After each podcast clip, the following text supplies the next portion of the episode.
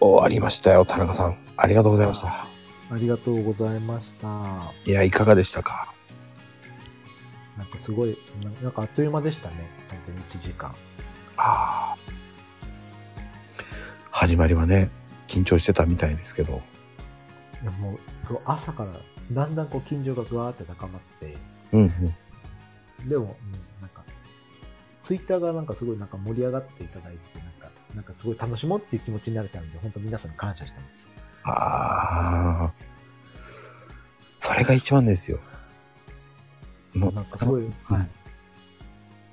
途中ね、俺が結構適当なこと書いてたから、笑ってませんでしたそうですね。い やだからなんだそれって思いましたもんね、絶対。えあの、本当適当なこと書いて笑かします、俺は。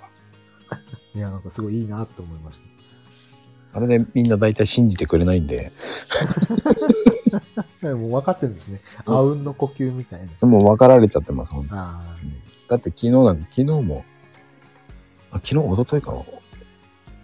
男の人なのに、春のこ、こ春のコスメティックのトレンド聞かなきゃね、とか。 えーって感じでね。 まあ、そういう感じで。あ、はい。うん、まあ、田中さんに聞かなきゃいけなかったことっていっぱいあったんだけど、まあ、アイコンのマークのね、こう、三子、はい、はい。うんどうなんですか、三子は。やってるんですよね、まだ。やってます、やってます。三振、やってますよ。三振はもう。どうですうーん、なんかね、その、どう、なんかすごい奥が深いんですよね、三振って。うんうんうん。その、うんたまたま、あの、まあ、仕事関係で始めたのがきっかけだったんですけど、うんうん今すごいハマっちゃってて、うん。うん。なんかその三振の歴史とか、なんかそういったのを知れたのがすごいなんか、共感というか、なんかい、なんか今ものすごいなんかハマってるって感じですよね。はあ。でも、あの、三振って著作権とかないんですか音楽は。それがなんか緩いんですよね。ないんですよね。じゃあ、今度、あの、やりますかうんなんかち三ょっ子と、ライブ。うんちょっと練習しときます。 今の時間。あの、そろそろ OK ですって言ってください、そしたら。わかりました。頑張って。いやもうなんか、三振頑張って。一曲披露してもらいますよ。うんちょっと、いや、これすごい失敗話があって、うんうん始めた時に、うん。うん。会社の人もやっぱ当然そういう話になるんですよ。うん結局、なんかやれと。うん。うん。で、三振っていわゆる民謡なんですよね。うん。だから、なんか、わかんない人わかんないんですよ。確かに。で、だから、こう、やれやれってすごいなんかけ仕掛けられたのに、なんかやったらなんかすごいなんか冷め、冷めたみたいな、もういいやみたいな、あの感じた話があって、なんかね正直そこからちょっとトラウマな部分があるんですよね。ああ、じゃあ、あの、わかりやすい三振にしたらどうですかあ、そうだからそれをなんかすごい探してるんですよね。その、だから三振教室で習うのって、そういうのやんないんですよ。なんかほんとマニアックなのしかやんないんですよ。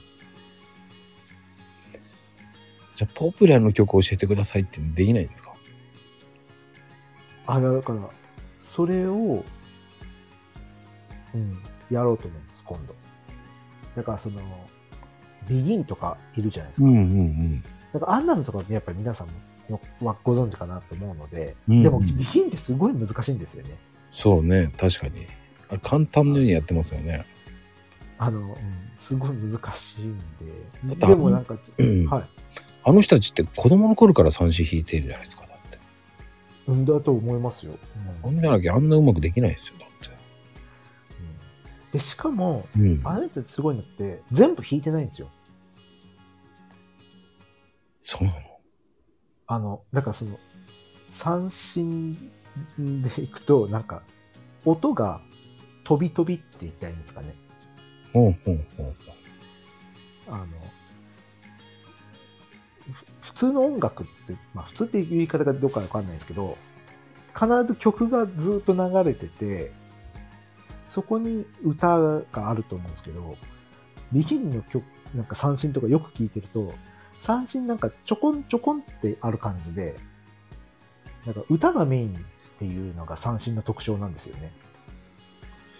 はあ、じゃあちょっと前のあの、島唄だってそうじゃないですか。だってそうです、そうです。あのーだからその三振って、歌三振って言って、歌が7割で、三振が3割なんですよ。うーん。だから本当に歌を中心なんで、うん、なんか、だからそれは入っだから三振始めてすごい一番最初に衝撃的だったんですよね。なんか一生懸命三振弾くのを覚えようっていう気で入ったら、なんかそっちはなんかそこそこで、本当歌の方がなんかものすごいなんか教えられてるっていうか、うーん、じゃあ、奥深いですね。なんかそこはすごい奥深い。で、三振そのものも、うん。うん、なんか楽器としてもなんかすごい奥が深くて、うん、なんかあの木の部分があるじゃないですか。うん。うんあ。の、あそこが命なんですよね。え、三振って。げ、弦じゃないんだ。じゃないですよあの、さ、あの、木の部分が竿って言うんですけど、はいはい。竿って言うんですけど、うん。もうあそこで価値が全部決まるんですよ。へえ。だから、本当に安いもので、まあ、だと、まあ、1万、あ、2、3万ぐらいなんですけど、うん。まあ、高いやつですとやっぱ50万とか。えでも高さ楽器、いやでも楽器の中で安い方かなと思って、でも木って考えると高いですすごい。まあでも木って考えたらバイオリンだってね、奥しちゃうじゃないですか。よね。だからその、いやだからそのバイオリンとかうんを、の見ると、あ、やっぱ楽器ってそういうもんなんだな。まあそれに比べたら安いんだなっていう感はしますけど、うんうんでもやっぱ知らない。いや、自分もだからはい最初はびっくりしましたもん。やっぱ50万とか。で、自分がそこちょっと恵まれてて、うん。うん。自分が始めた時にその兄弟子みたいのがいて、うん。あの、まあ始めるんだったらっていうことで、3万で譲ってくれたんですよ、三振を。ええ。で、それも、 なんか、その、なんか、骨董品っていうんですか、昭和初期に作ら、え昭和中期か、昭和中期に作られた三振と、うん。その兄弟子が自分で作った三振、二つ持ってきて、うんうどん。っちがいいと。で、昭和中期に作った三振は、じゃあ全部一式で3万で譲ってあげると。で、兄弟子が自ら作った三振は、4万で譲ってあげるって言われたんですよ。え、で、で兄弟子は別にあれですよ。三振職人じゃないんですよ。素人なんですよ。 だからちょちょっと申し訳ないけど、やっぱり、しかも値段も安いし、っていうことで、昭和中期の三振を選んだんですよね。うんうんうん。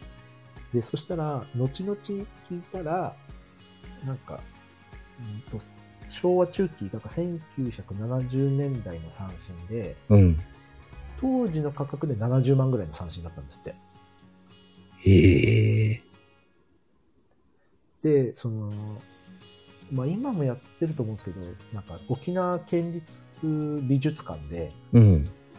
月1回三振の鑑定会みたいなのがあって、うん。で、そこに、こう、まあ無料で見てもらえるんですよね、三振のなんか鑑定を。うん。で、なんか、これ持ってったら鑑定書もらえるかもよ、なんて言って、持ってったら、うんやっぱ鑑定書つけてもらったんで、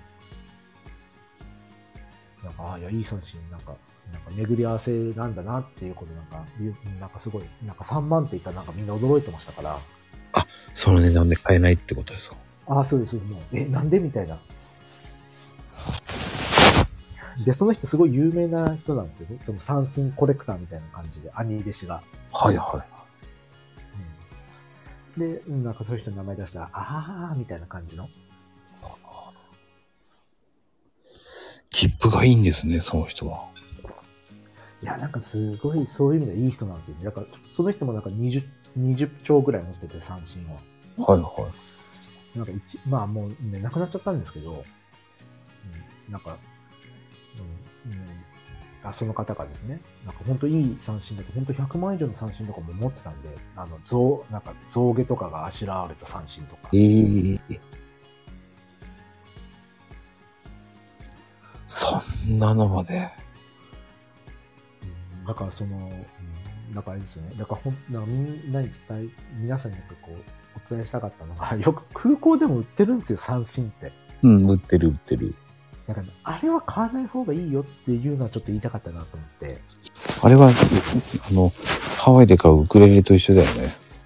あいや、本当にそんな感じで、で、もし、やっぱやるんだったら、まあ、本当に、もっと安い、あの、カンカラ三振っていうのがあるんで、へえ。あの、なんていうんですかね、あのまあ、胴体の部分が、なんかヘビ側みたいなチックなのがあるじゃないですか。うんうんもうあれじゃなくて、本当空き、超巨大な空き缶みたいなのがあるんですよ。うん。へえ。缶から三振で。それだともう5、6千円ぐらいなんですよね。で、そっちの方が練習しやすいってことか。あ、そうあの手軽だし、なんていうんですかね、こう、沖縄に来て、ちょっと雰囲気に飲まれて、三振買いましたって言って、なんかあの空港で買って帰って、大体やる人ってあんまり少ないみたいなんですよね。まあね。あの、まあ誰か教えてくれるわけじゃないし、うん。